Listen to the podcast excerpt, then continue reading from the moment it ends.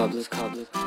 生存一分钟，我们快乐六十秒。好这摆摆比较大呀，刚退休我岁数小，没有经过专业训练，我是劝你不要跳。集合狮子林桥，听我口令，五湖四海笑。生存一分钟，我们快乐六十秒。有了这摆摆比较大呀，刚退休我。大家好，欢迎来到来日方长。不知道大家是不是和我有一样的情况，就是在我们的朋友圈内，有一个人，他呢就像一个活地图一般的存在，去过非常多的地方，而且也经常在朋友圈会分享自己旅游的一些经历、感悟和对历史的一些介绍。通过他，我看到了更多我暂时可能无法到达的一些特别美丽的地方。通过他，我也了解了更多的知识，尤其是历史方面的。他呢也是土生土长的天津人，大家也都知道天津这个地方呢非常的有趣，尤其是今年的天津大也特别的火，都出圈了。然后我就专门去邀请他，想要让他来介绍一下这个天津这座特别有趣的城市。先让他来做一下自我介绍。那各位朋友，大家好，我是孙少，是正宗的这个名副其实的天津人。但是现在呀，我工作在北京，呃，从事的是讲解工作，呃，也曾经呢做过一名导游，特别喜欢旅游。确实啊，我在朋友圈当中啊，呃，经常会发一些我自己出去旅游的，呃，一些呃，包括呃我的攻略呀，包括我的一些心得体会呀。等等的，既和我现在的工作呢有一些相似的地方，同时呢，也是呃在某些方面可能给很多朋友做了一些呃指导性的一个意见吧，甭管是主动的还是被动的。曾经呢，我听到过一句话，说千万呢不要把自己的兴趣爱好当做自己的工作，那样你将永远没有休息的时间。我现在呢就是这样的，但是我还是乐此不疲，乐在其中。这是一个简单的介绍吧。就是孙少，咱为啥就喜欢旅游了？你从小就喜欢向外探索是吧？这你算是说对了，这还真是这个从小喜欢。为什么呢？家庭的影响比较大，因为你看我老爸、我姑姑。他们就特别喜欢旅游。我姑姑今年都快七十岁了，哪儿一有旅游团或者他知道哪儿有一个新开的一个呃景点儿，无论多老远，只要他腿脚利索，立刻就得报名去，跟一些老姐妹儿等等的这个一块儿去。那么我呢，从小就被我姑姑带着去呃天津的什么水上公园啊、动物园，这当然都是比较近的一些。而我爸呢，超级喜欢旅游。当时啊，听我妈给我讲，就是说你爸呀，当年这个出去去各地啊，去工作的时候，人家别人啊都是带着现金回来，你爸呢忘回家，往家带一堆照片回来。直到现在，我们家那个呃屋子里面很多我爸爸在全国各地著名景区照的那个照片，全都有。可以说看的那堆照片啊。就游览了祖国的大好河山。我记得我第一次正式的出去玩吧，应该是在五岁的时候，九零年。说这话得有去了山东的曲阜，然后在九二年的时候呢，去了天津蓟县的盘山，在九九年呢去了山西的五台山，呃，直到大学期间呢去了趟浙江的杭州。我在上高中期间啊，我偏科。我是偏历史和地理这两门课，我超级喜欢。发到我手里边这本书，我没有几天就基本就看完了。然后呢，我就想说，在课本上看到的这些景点儿，看到的这些地方啊，呃等等的，我什么时候我能真正的走到那儿啊？呃，不是老话讲说读万卷书，行万里路嘛。基于这两点原因吧，我就爱上旅游了。高中期间。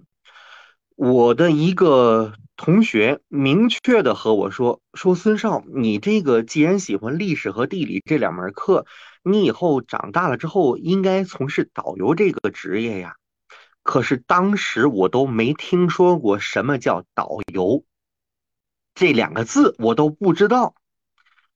没想到一语中的，我在大学毕业之后还真的干了导游。这个 这个也算是巧合吧。嗯，然后刚好，也是我高中学上上的是文科，大学就学的是历史，就真的是呃把自己的爱好变成职业，然后现在呢又把自己平时的休息的时间也当成了爱好。基本上我休息的时候，你也看到我朋友圈儿，都是去去玩，对近郊也好，远郊也好，而且我这个玩儿呢，我觉得，嗯，我比别人累。这个累呢，是我在去某个地方之前，无论是你像我，我我最近在北京工作，无论是我去北京还是天津，这个比较近的一些地方，还是说去的更加远的地方，我都会提前做一些攻略。包括查一些它的开放时间呀，呃，比如说它的这个有什么定期的展览呀，包括呃这个地方几点开始人多，几点开始人少，我是无论去哪一个景点儿，我都现在习惯是做攻略。这个呢，当然好的地方就是我可以在最短的时候游览最全面的这个景点儿。但是不好的时候呢，我一直认同一句话，就是你做攻略的时间可能远远超出了你游玩的时间。比如说在前年的时候，我去了趟泰山，我就去了两天吧，但是我提前一个礼拜我就开始做攻略，每天都在查资料，到底泰山从哪个门儿爬比较近，而且呢，周边的一路上都要遇到哪些景点儿，包括岱庙的开放时间，岱庙的每个屋子里边。每个院子里面，呃，都有哪些可以看的地方，就是做的一份特别详实的攻略。这份攻略呢，被称作“傻子攻略”，什么意思？只要你认字儿，拿着我这份攻略就可以爬泰山。具体一点，早晨起来几点下火车？下火车之后，出了火车站，前方几百米，第几个红绿灯往哪儿拐？然后。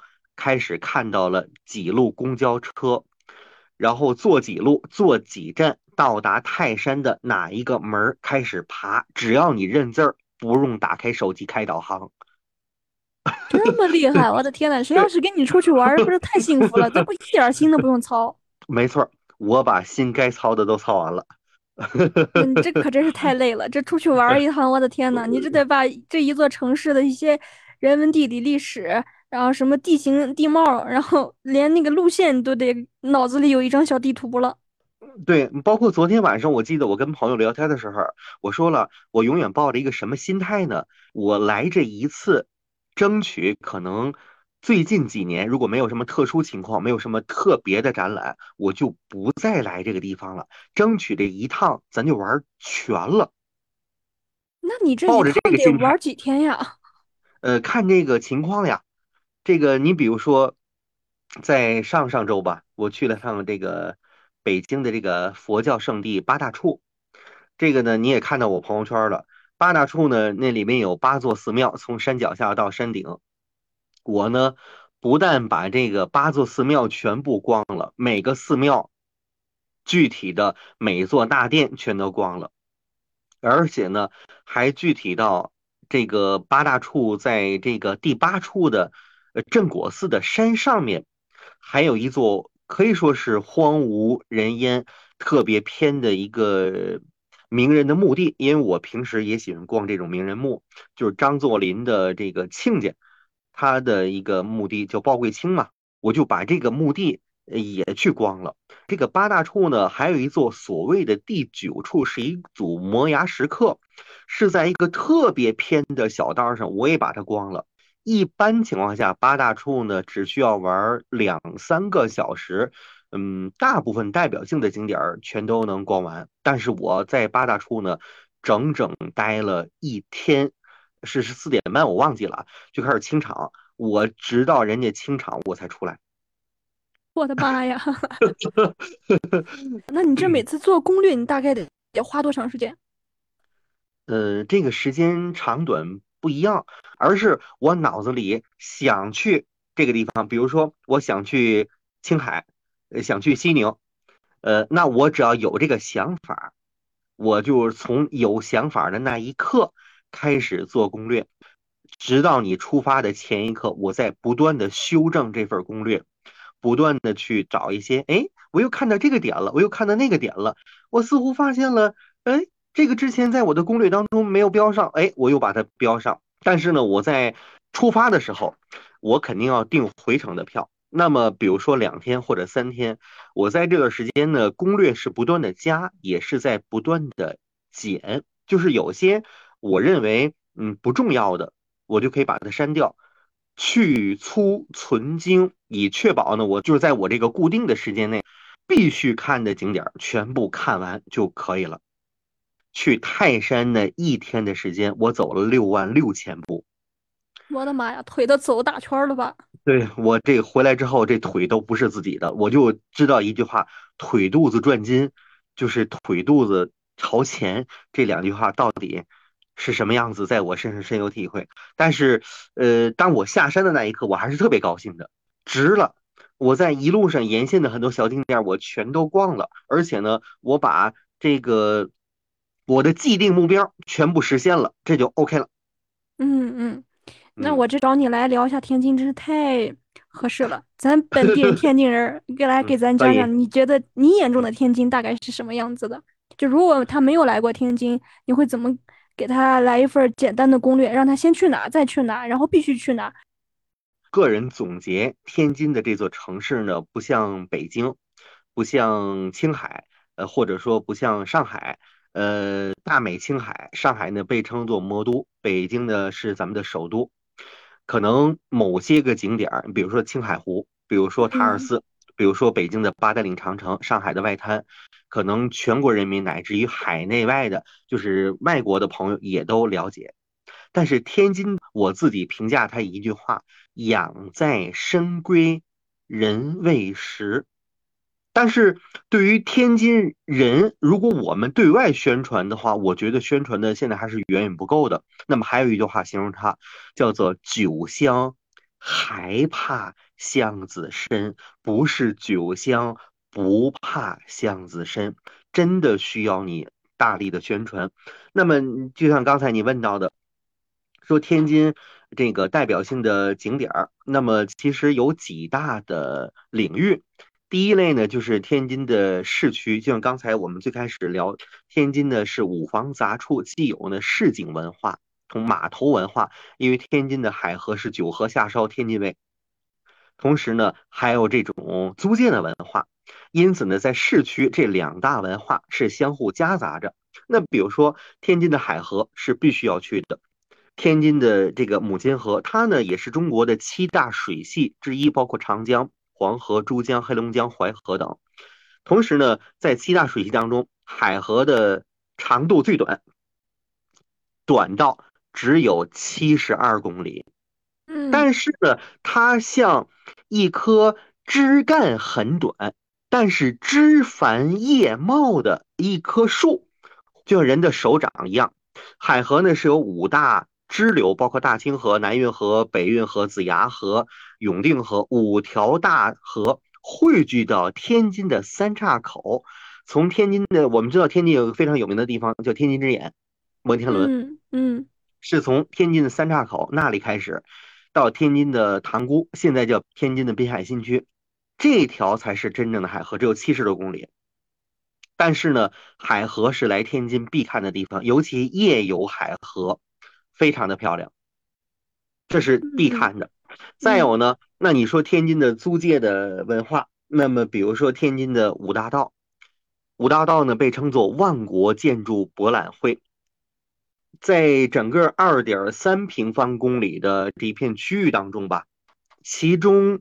比较有名的挂牌的得有两三百幢小洋楼，包括了呃很多的名人都在那里居住，包括民国时期的大总统曹锟，包括这个南开的创始人张伯苓，包括呢天津的庆王府，就是中国的最后一位太监总管小德张的故居。嗯，呃，因此呢，天津的五大道必须要去。那么还有呢，说这是当年的英租界。天津有九国租界，还有一个租界地也非常的有名。当然，现在呢，它的整体的设施啊也非常的完善。就是天津的当年的异租界，现在的意大利风情区。嗯呃，有人曾经说过一句话：要想看到原汁原味儿的意大利建筑，要不然你去七千公里以外的意大利，要不然你就来天津，因为当年呢，呃，这是意大利在海外设立的唯一的一块租界地，就是在天津。当然，这个事儿呢不是什么露脸的事儿，我们知道那是一段屈辱的历史，但是建筑本身没有错儿。虽然呢，这个租界地设立了，但是如今呢，给我们留下了一百三十多幢小洋楼，而且在意大利租界当中呢，有我们熟悉的梁启超的故居，那是民国时期的戊戌变法的领导人啊，包括呢，中国的话剧界的泰斗，就是曹禺的故居，也都在意大利租界地，这就是现在的意大利风情区。而且呢，我说的这两幢洋楼都已经对普通的游客开放了，可以走进小洋楼去感受一下。那么还有呢，就是天津的日租界，当年的末代皇帝溥仪，他在一九二四年，呃，被这个冯玉祥发动北京政变嘛，赶到了天津，在天津呢住在了日租界的静园，现在天津的静园也开放了，这是市区。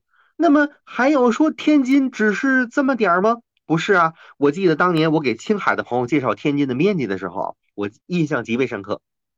我说这个天津和青海这两个地方相比，说面积来说，相当于六十个天津才等于一个青海。嗯青海的面积第四大吧，大，是第四大，天津的面积小，但是这个再小，它也不仅仅只有市区，还有郊区。比如说天津的最北部的蓟县，在蓟县的有几个必须要看的景点儿。第一就是独乐寺，这座寺庙呢是始建于初唐年间。现在我们看到的建筑是在辽代土和二年重新建的，也有一千多年的历史了。这座寺庙呢是全国重点文保单位，也是当年梁思成和林徽因发起保护的。而且这座寺庙里边能看到几个看点啊，必须要看。嗯，我们知道李白大诗人非常有名吧？李白对，他写下了无数的诗篇，“飞流直下三千尺，疑是银河落九天”，诗仙李白。而李白呢，墨宝有四个字叫“观音之阁”，就嗯在现在的独乐寺的大殿那个正殿上，那就是当年李白亲笔手书。嗯李白飞笔点之字，那个呃观音之阁的之，呃其实我们知道是横撇呃撇儿横，像一个英文字母 Z 一样，对，上面有个点儿。但是其实呢，当年据说啊，李白这个写完之后呢，他是喝酒了，喝完酒之后他写的，喝爱喝酒。李白斗酒诗百篇，但是喝酒之后呢，他写完之后只是把那之那个底下那部分写了，上面那个点儿他可没写。第二天这个揭牌子的时候，发现那个那点儿没了，呃没写，那怎么办呢？李白说没事儿，这个拿笔来，蘸满了墨汁儿。李白因为他也是会武啊，我们都知道了解一下这个嗯这个，他还会会两下的，直接蘸满了墨汁儿之后，拿着那笔。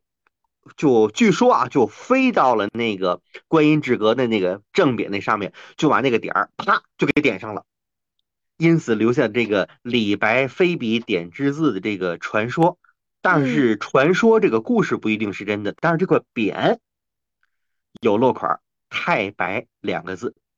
嗯，那么同时呢，对，没错，就是他写的。还有呢，就是这个独乐寺里边是有目前啊咱们国内最大的泥塑观世音菩萨，是嗯，泥塑的，有十六米高，这是独乐寺必须要看的。对，还有呢，天津蓟县的这个盘山，盘山啊，就是历史上呢是中国的十五大名山之一。我们知道康熙皇帝呢是是三下江南，然后乾隆皇帝是六下江南，但是乾隆皇帝去这个盘山当然，盘山啊，距离北京近是一方面，但是如果这个山不美，乾隆不可能去那么多次。嗯因此，这个盘山是必须要去的。上盘松，中盘石，下盘水，这是北部的这个盘山。那么天津的西部呢，还有一个千年古镇杨柳青。嗯，杨柳青呢，它的杨柳青比较有名的是什么呀？第一，杨柳青的年画。呃，杨柳青的年画呢，和四川绵竹、山东的潍坊，还有河南的朱仙镇、江苏的桃花坞，这都是中国的几大年画的产地。但嗯是除了这个年画以外，还有什么？还有一座著名的建筑叫石家大院儿，对，是被称作今西第一家。这个大院儿，当然我们说中国要提到大院儿，可能山西比较多一些，什么王家大院儿啊、对对乔家大院儿啊等等。但是这座石家大院儿也是可看性非常多的。因此啊，你看我们提到了天津，不只有市区，不只有呢我们的这个北部的盘山，包括独乐寺，西部的这个我们刚刚说的石家大院，那么东边还有滨海新区。那么天津的面积虽然只有一点二万平方公里，非常的小，可以说是倒数了。青海是正数，天津可以说是倒数。但是天津这座城市呢，却是山、河、湖、海俱全的一座城市，除了沙漠的景观没有，嗯嗯，其他的地形地貌在天津都可以找到。麻雀虽小，五脏俱全呀。对对。对，我也经常听人家说啊说先有杨柳青，后有天津卫，你觉得这说法是不是对的？这个说法呢，应该是不太正确，是千年古镇不假，但是据说杨柳青这个这个镇这个得名是源于清代的乾隆年间，因此呢，我们讲说有个小故事，当然这故事我讲的不太好啊，大概的讲一下。嗯，因为本身杨柳青这个位地理位置比较比较优越，它是地处呢南运河的河边儿，河的北部。这个南运河呢，就是咱们的京杭大运河的一部分，在天津这个段儿叫南运河，其中的杨柳青这一段叫南运河，地处呢河是南运河的河边。我们还刚刚提到了这个乾隆皇帝了，对吧？他这个呃数次下到江南。那么每次下到江南的时候，他都会有一些大臣陪同啊。据说啊，有一次这个乾隆皇帝啊，顺河而下，就走到了当年的这个杨柳青的这个地方，看到啊，这个岸上有很多的这个美女在洗衣服。当时呢，这个船是一直在滑动，就慢慢的往前走。当然，乾隆皇帝呢就一直回头看这些美女。后来呢，这个他的一个大臣，我们知道宰相刘罗锅就是刘墉，哎呀，就说皇上皇上，你说这个嗯，全天下什么的力量最大？乾隆皇帝呢就哎呀说不知道，他说这个女人的这个力量是最大的。您看，把我们的万岁爷都给勾住了。您看您的头 一直在回着，可是咱船是往前划呀。那么乾隆皇帝知道这个刘罗锅在嘲笑自己啊，他就考一考这刘这个刘墉，他说刘爱卿，他说既然咱来到了这里，这里美女这么多，那你告诉我这个地方叫什么呀？刘墉啊，这个人啊，脑子非常的快呀，非常的灵活。他当时啊看到这个杨柳青这附近啊，两岸是杨柳依依，脱口而出说此地名曰杨柳青。嗯，就是这么来的。如果哦如果这个故事呢是真实的，那么如果从乾隆皇帝登基一七三六年，即使他刚刚登基那一天算，到现在呢才两百多年的历史。因此呢，先有杨柳青，后有天津卫呢，我认为不太准确。但是呢，在天津呢，其实有很多地方，他们的历史确实是。呃，很早的，比如说是先有大直沽，后有天津卫；先有三岔口，后有天津卫。呃，天津的老地方是不少，包括这个这个我们刚刚说的，呃，蓟县的这个所谓的独乐寺，那都是辽代的建筑，证明当时这个蓟县它建成也非常的早了。呃，但是杨柳青呢，我认为不太准确。嗯，那为嘛叫天津卫呢？哎呀，哎，说的这个说来话长了，这个我先考考你啊。这个咱们是这个，您既然问我了，说为嘛叫天津卫？嗯，对吧？那你知道平安夜是哪一天吗？就是十二月二十四日。平安夜是十二月二十四号的晚上。嗯，对。那么圣诞节是哪一天啊？就那个后一天，二十五号。对。那我再问一下，天津的生日是哪一天呀？天津生日我不知道哪一天。哎，这个生日啊，其实是有连贯性的，它比圣诞节早两天，比平安夜早一天。十二月哦，二十三号。盐从哪儿咸，醋从哪儿酸？呃，作为天津人，我很骄傲。你看，咱们说这个中国名胜古迹非常的多，古城也非常的多。包括咱们的华夏的古都，呃，包括安阳啊，包括开封，包括杭州，中国有八大古都，很多年的历史。包括西安，那是建都是一千一百年，是十三朝古都。但是呢，在中国六百多座城市当中，你知道吗？天津是唯一一个有生日的城市，这就是涉及到。你刚说的这天津卫怎么来的？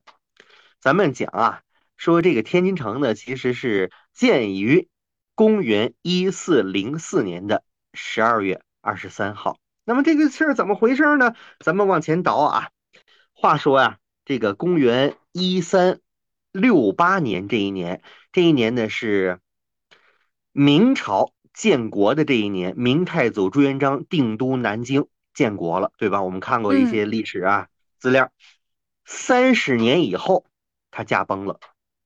嗯，驾崩之前啊，他办了一件错事。当然，这个事情历史没有假如，这个事情没有对，没有错。那么他办了一件什么事儿呢？中国几千年来都是父传子家天下的，就是老子当皇帝，那么以后他传肯定传位给自己的儿子。朱元璋呢，最喜欢他的。这个儿子是长子朱标，可是朱标呢英年早逝，朱标死的时候比他爹死的还早。嗯，于是乎呢，这朱元璋呢便爱屋及乌的把皇位传给了长孙朱允文。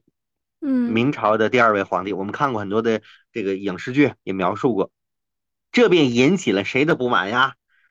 引起了朱元璋的。哎，朱元璋的四儿子燕王朱棣的不满，因为当时啊，大明朝这个朱元璋建国之后，把他很多的儿子分封在全国的各地，他的想法其实也没有错，就是采取这种分封制。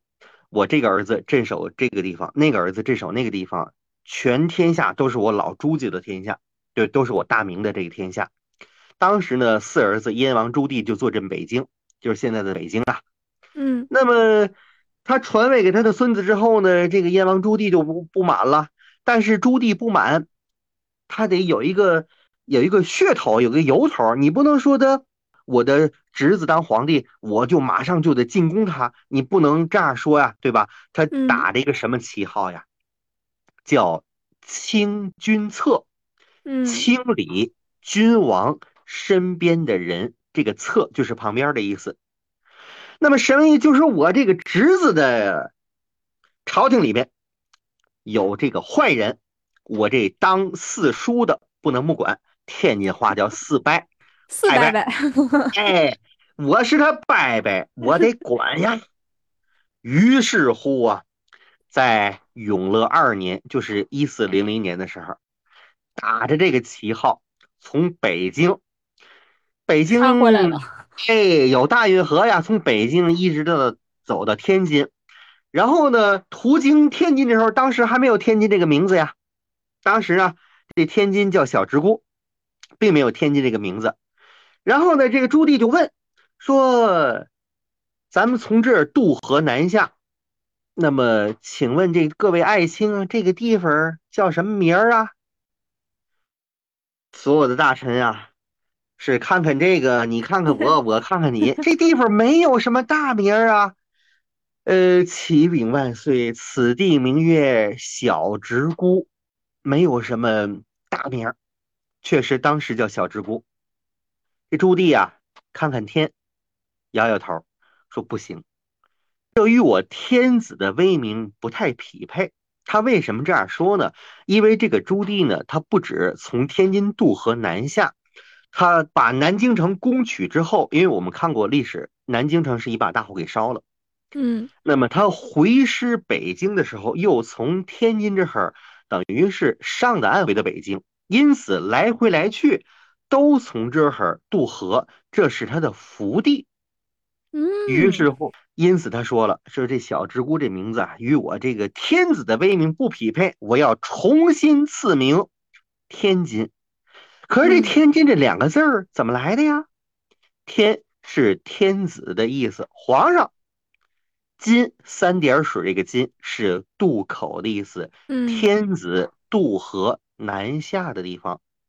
哟，那么挺会起名。后来呢，颁了一道圣旨，这圣旨呢便赐名天津，而圣旨颁布的时间是明永乐二年，呃，十一月二十一，公元一四零四年的十二月二十三号。嗯，因此呢，天津有了自己的生日。那么我们接着往后讲。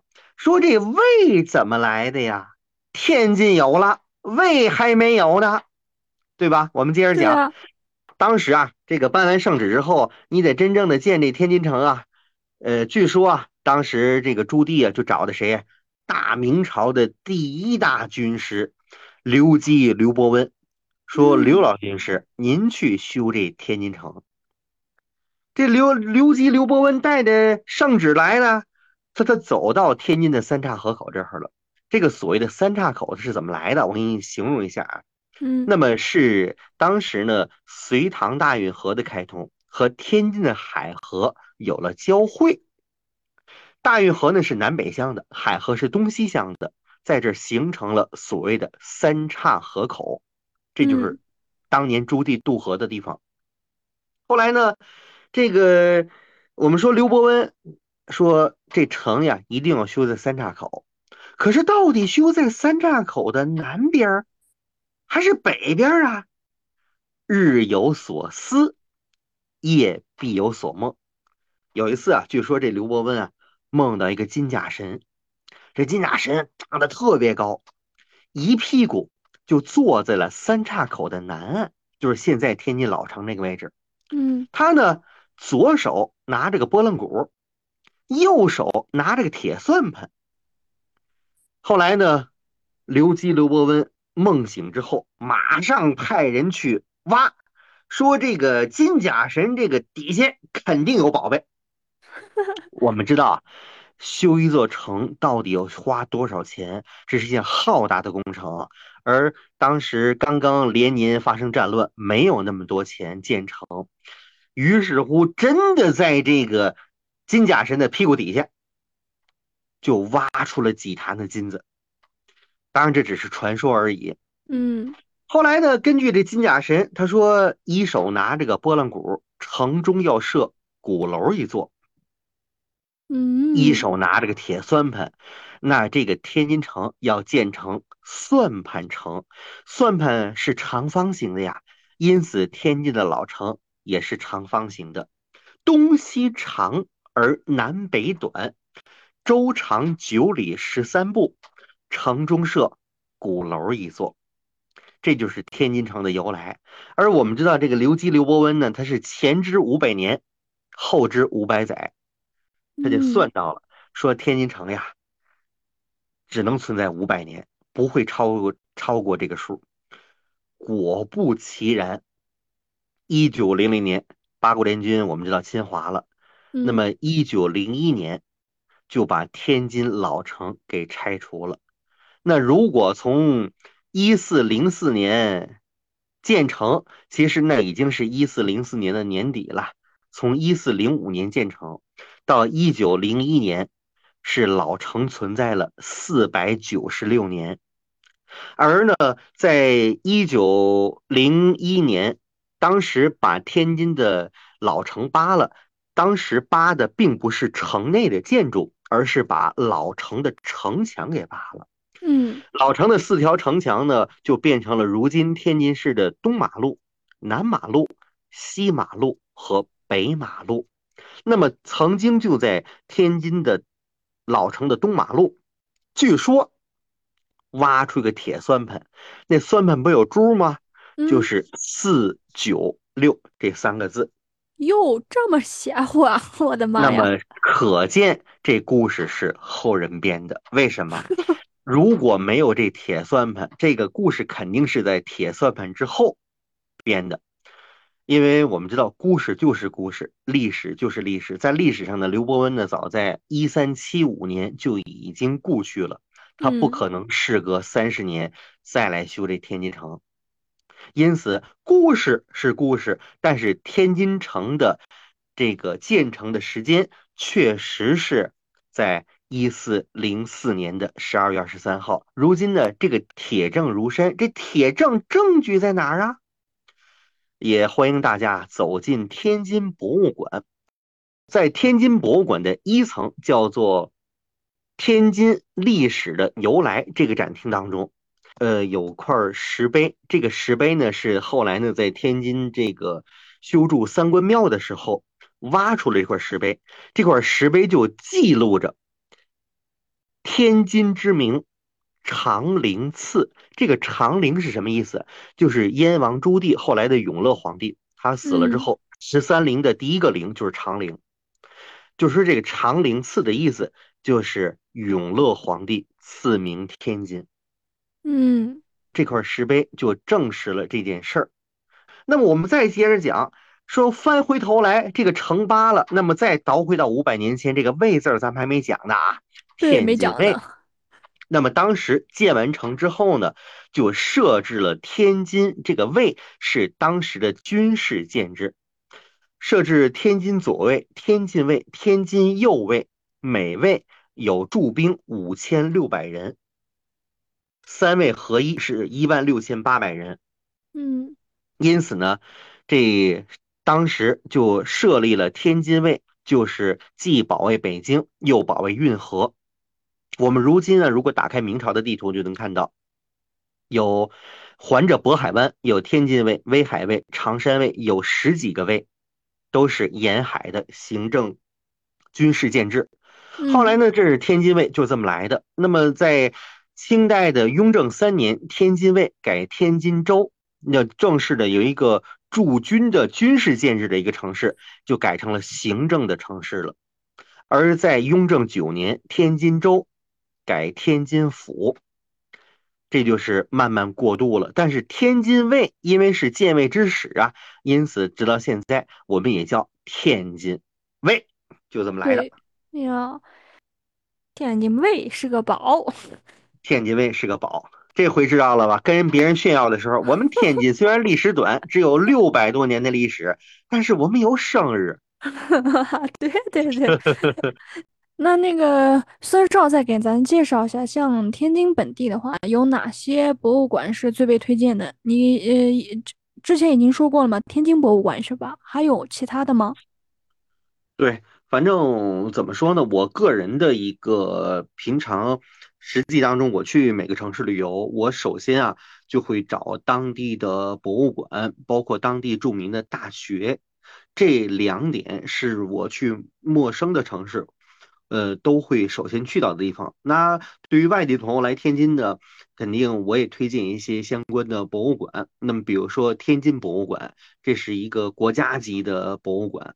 那么它里边呢，是你了解天津可以说是一天的时间，对于天津的一个方方面面都会有一个大概的了解，是一个国家级的天津博物馆。另外一个呢，就是我们在之前也提到过，就是国家海洋博物馆。这座博物馆呢，地处呢天津的滨海新区，被称作海上故宫。如果从空中看呀，这个博物馆呢，像一只手一样，一半呢是在海边，一半呢探到这个海里面。所以说，这个这个呃，从外观上非常的好看，而且呢，它的里边的面积场馆的面积也非常的大。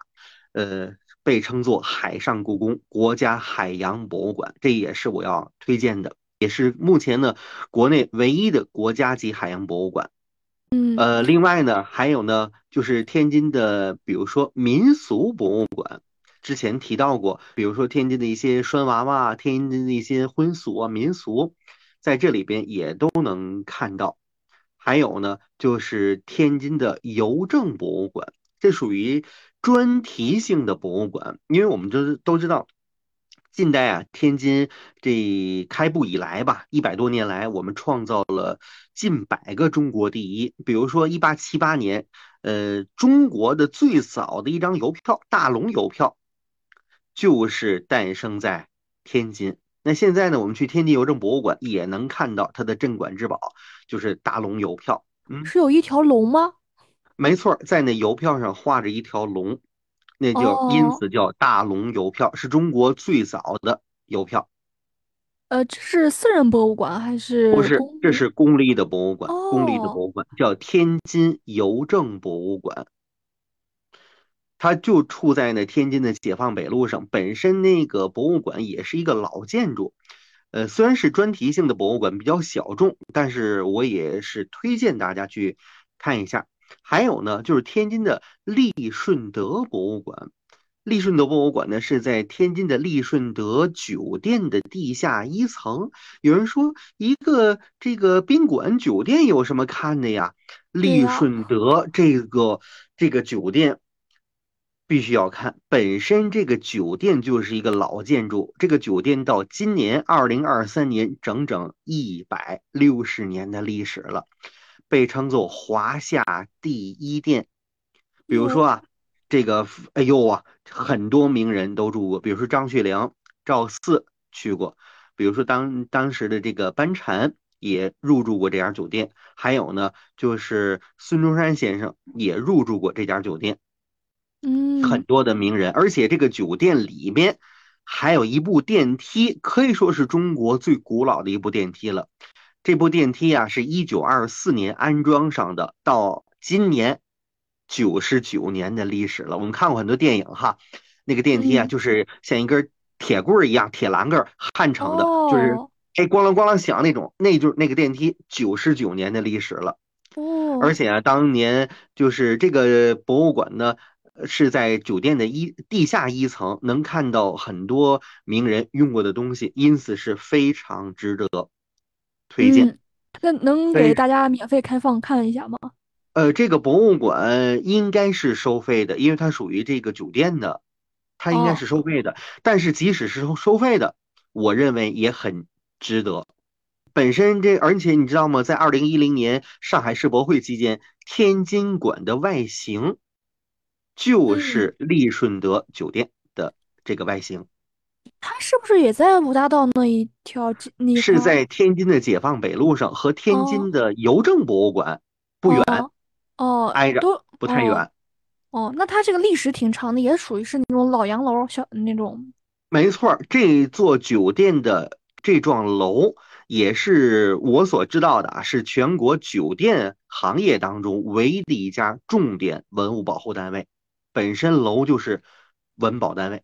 哦哦。那所以说是值得一去，有看头的。还有呢，就是天津的大沽口炮台的博物馆，南有虎门，北有大沽口。那么这座大沽口炮台博物馆呢，也是在天津的当年的塘沽啊，现在的滨海新区，是处在天津的海河呃河的入海口的位置，地理位置非常险要，就是当年抗击英法联军的地方。呃，当年五座炮台。威震海门高五座炮台，现在呢还保留着一座 V 字炮台。那么在炮台的嗯旁边就建了一座博物馆，因此也是可以值得推荐的地方。这几座博物馆值得一去。嗯，你看，像建筑啊，都特别有这种历史的这种年代感。那我们天津出过哪些名人吗？啊，名人太多了，给你列举几个，比如说啊，红衣大师李叔同，我们哦，所熟悉的一首非常有名的乐曲叫长《送别》，长亭外是吧？古道边。没错儿，长亭外，古道边，芳草碧连天，就是弘一大师写的。弘一大师李叔同呢，一八八零年出生于天津。很多人认为弘一大师是南方人、杭州人，因为他在杭州虎跑寺出家嘛。其实弘一大师李叔同是地道的天津人，天津哪的？天津河北区的。现在他的哦，这个弘一大师李叔同的故居也开放成纪念馆了，就在海河边儿。嗯嗯，这当然，这个呢也是推荐咱们各位这个远道而来的朋友可以去看一下。对，还有呢，对这个弘一大师特别感兴趣的人，就可以去看一下他的故居。对，没错儿，因为弘一大师呢，他不仅是佛教高僧，对于音乐我们刚刚讲，他也非常的懂，而且呢，对于这个呃绘画也是非常的懂的，而且呢，对于这个呃话剧也是非常的懂的。中国第一个话剧团体春柳社嗯也是李叔同大师这个创建的。嗯嗯嗯，那么这是文有李叔同，那么还有呢，吴有霍元甲，一代嗯，大霍元甲。侠。霍元甲嗯是我们天津人。那么这个就不用过多的介绍了，这很多的朋友通过影视剧啊、电影啊、电视剧啊，都都都了解过。就是霍元甲，歌不也唱的吗？霍霍霍霍。没错，霍元甲，天津的名人。那么还有啊，就是相声泰斗马三立。嗯这个也是马三立大师啊，这个我们天津人就是官称他马三爷，当然是一种敬称。就是他呢也是天津人，而且一生留下了特别多的相声段子。他的儿子马志明，呃，少马爷，马家也是真正的相声世家呀。而且马三立，呃，大师呢也是老一辈。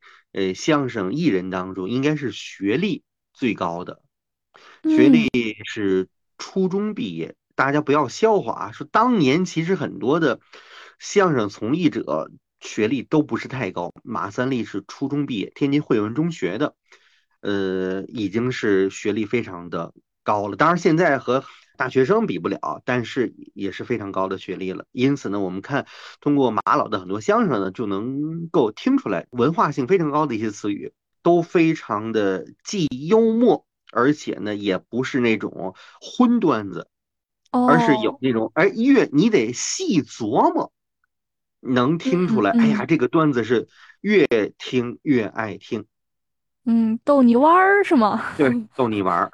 像咱们说的那个什么抖包袱呀、捧哏儿啊，这些是在相声中是属于一种角色扮演，还是是一嗯种专业术语，抖包袱呢哦是指最后把这个你得你得有个高潮部分叫包袱，这个包袱呢哦你你把它最后得哎抖出来，要不然这个怎么想呀？就是就像嗯一段歌曲当中的高潮的部分，就引人发笑，因为相声是笑的艺术啊，笑就是通过这个包袱来抖的。那么还有呢，就是逗哏捧哏是角色。分为主哦角，类似于主角和配角嘛。呃，逗哏为主，捧哏为辅。我举个例子啊，郭德纲就嗯是逗哏的，于谦就是捧哏的，哦，他俩就明白了。国宝啊，明白了，对对对对对，这你就明白了。嗯嗯，歌唱家，我们天津的海河水养育了很多金嗓子。著名的歌唱家蒋大为，在那桃哦，花盛开的地方，包括这个《西游记》的主题曲《敢问路在何嗯，方》，都是蒋大为老师唱的。牡丹之歌是吧？对《牡丹之歌》，还有呢，刘欢哦，刘欢老师也是天津人，哦而且蒋大为老师和刘欢老师是校友，都是哦，天津的耀华中学毕业的。哦，耀华中学属于天津的一个呃重点中学非了吧？非常有名，和南开中学是齐名的。南开嗯耀华是天津可以说是可以说是天津最有名的两所中学了，嗯嗯嗯他们两个是校友。那么，而且你知道吗？要提起音乐来，呃，我们知道这个《歌唱祖国》这首歌呢，嗯被称作咱们国家的第二国歌，可以说嗯是人人都会唱。五星红旗迎风飘扬。那么这首歌的这个第一次对外演唱首唱，就是在耀华中学，哦，是从耀华中学唱响全国的。当时是学生在唱吗？呃，是是学生在唱。当时哦因为我们知道这个《歌唱祖国》的这个作者呢是王鑫，也是著名的音乐家。对，他是这首这个《歌唱祖国》的作者嘛，就是嗯。首唱于耀华中学，五零年还是五一年，应该就是这两个年份，因为这首歌是五零年写的。嗯，后来不久之后，我们知道被周周总理听到了，就传唱到大江南北嘛，就是全国传唱《歌唱祖国》。对对，那么还有就是著名的影视演员陈道明，天津人；哦，陈道张国明。老师，立，嗯，天津天津人；还有呃《三国演义》当中曹操的扮演者鲍国安老师也是天津人，嗯嗯，包括主持人崔永元，崔永元崔老师也是天津人。哦，崔老师是天津人，哈说白了，天津这个吃开口饭的太多了。那么这是男士啊，还有女士，嗯，小品的皇后了，赵丽蓉老师，哦，赵丽蓉老师，天津人。很多人误会了，认为呢赵丽蓉老师说的是唐山话，认为她是唐山人，不是的，赵丽蓉老师是天津人，天津宝坻人，是地道的天津人。嗯，还有呢，女排的这个被称作铁榔头的郎平也是天津人。还有歌唱家关牧村，还有于淑珍，还有这个著名的京韵大鼓的这个泰斗骆玉笙也是天津人。嗯嗯，这都是天津的名人啊。这个当然还有很多的名人，咱们就不一一列举了。对我所举的这些呢，可以说都是呃耳熟能详吧。嗯，对对，天津就是非遗的话也挺多的。你之前就提过像什么杨柳青那边的什么年画呀、泥人呀，呃，对，这个非物质文化遗产，中国的非物质文化遗产协会是成立于二零一三年，但是最早的时候呢，当时的非遗的发起人之一，应该也是我们天津人，就是著名的作家、画家，呃，也是中国民间文艺家协会的主席冯骥才老师，他是应该是发起人，发起人。嗯，呃，我们天津人叫他大冯啊，因为他的身高就非常的高，当一米八几吧，是吧？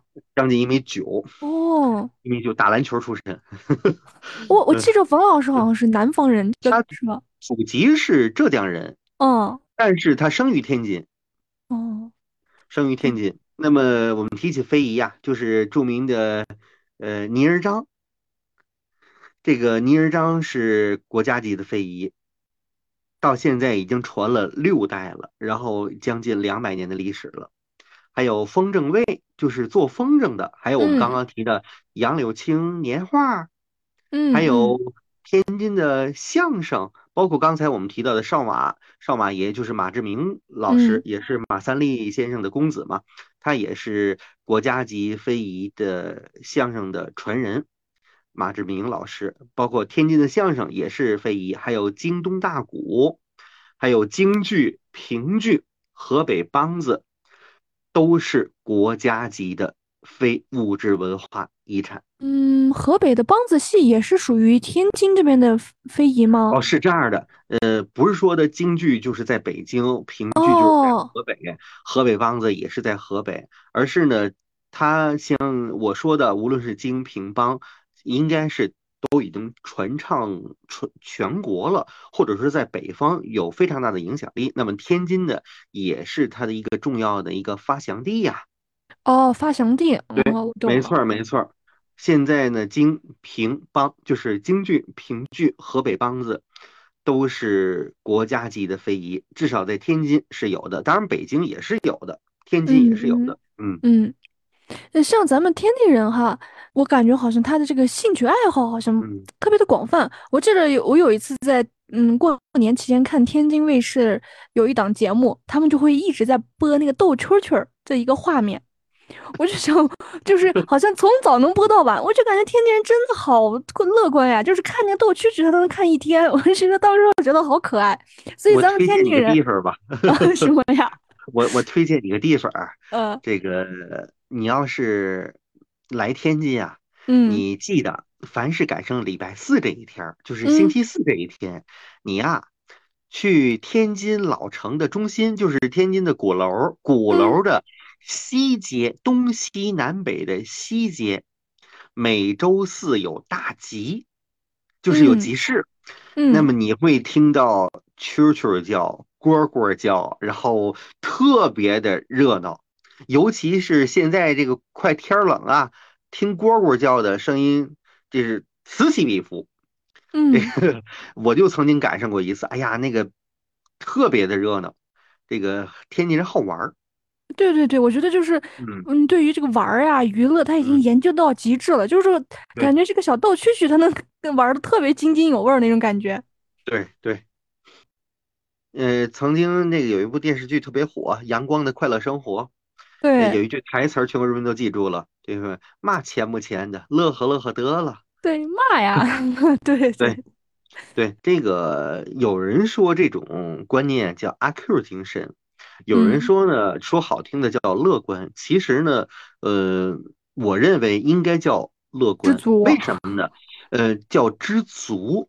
你人应该不知足，不知足你要有上进心，促使嗯你要每天的进步，这个没有错。嗯但是你也要知足，就是你在不知足的基础上，不断的去完善自己、丰富自己、提高自己，但是也要在哲学讲嘛，这个都是任何事物都是双向的。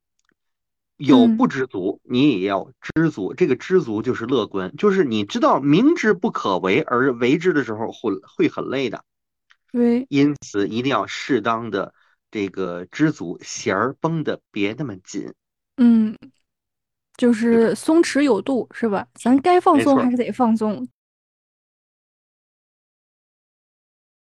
因为我有一些同学朋友嘛，他也是在北京啊、河北这边的工作，他们好像嗯在每一年的一嗯，就是特定的时间，他就会去天津去干嘛呢？他们是去去看开海，天津的开海好像是有一个这种时时间是吧？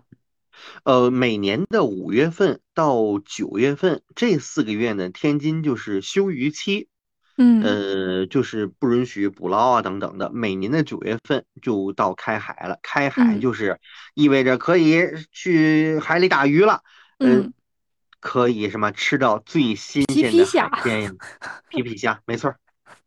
对，我看他们就是去看那个开海，然后去吃那个海嗯。鲜，去吃那头一对头一茬儿，还特别开心。那因为没错，有时候在船上直接打捞上来之后，直接就来个小锅现煮，就在船上吃。那这个真是嗯，太美了。那咱要是去嗯、这个开海的话，最好的地方是就是滨海新区吧？对，肯定是滨海新区，因为天津所有的海都是在滨海新区那边能看到。在滨海新区那么太大了，两千多平方公里呢。说哪儿啊？在滨海新区的北塘，嗯，就是地处呢原来的塘沽以北，原来的汉沽以南，现嗯在的中心生态城那附近北塘地区，它北塘本身就是一个六百年的一个古镇嘛，一个渔渔村。呃，嗯那里呢仍然是你到每年的九十月份，呃，就可以看到很多的渔船，去那嗯里仍然能享受到最地道的天津的海鲜。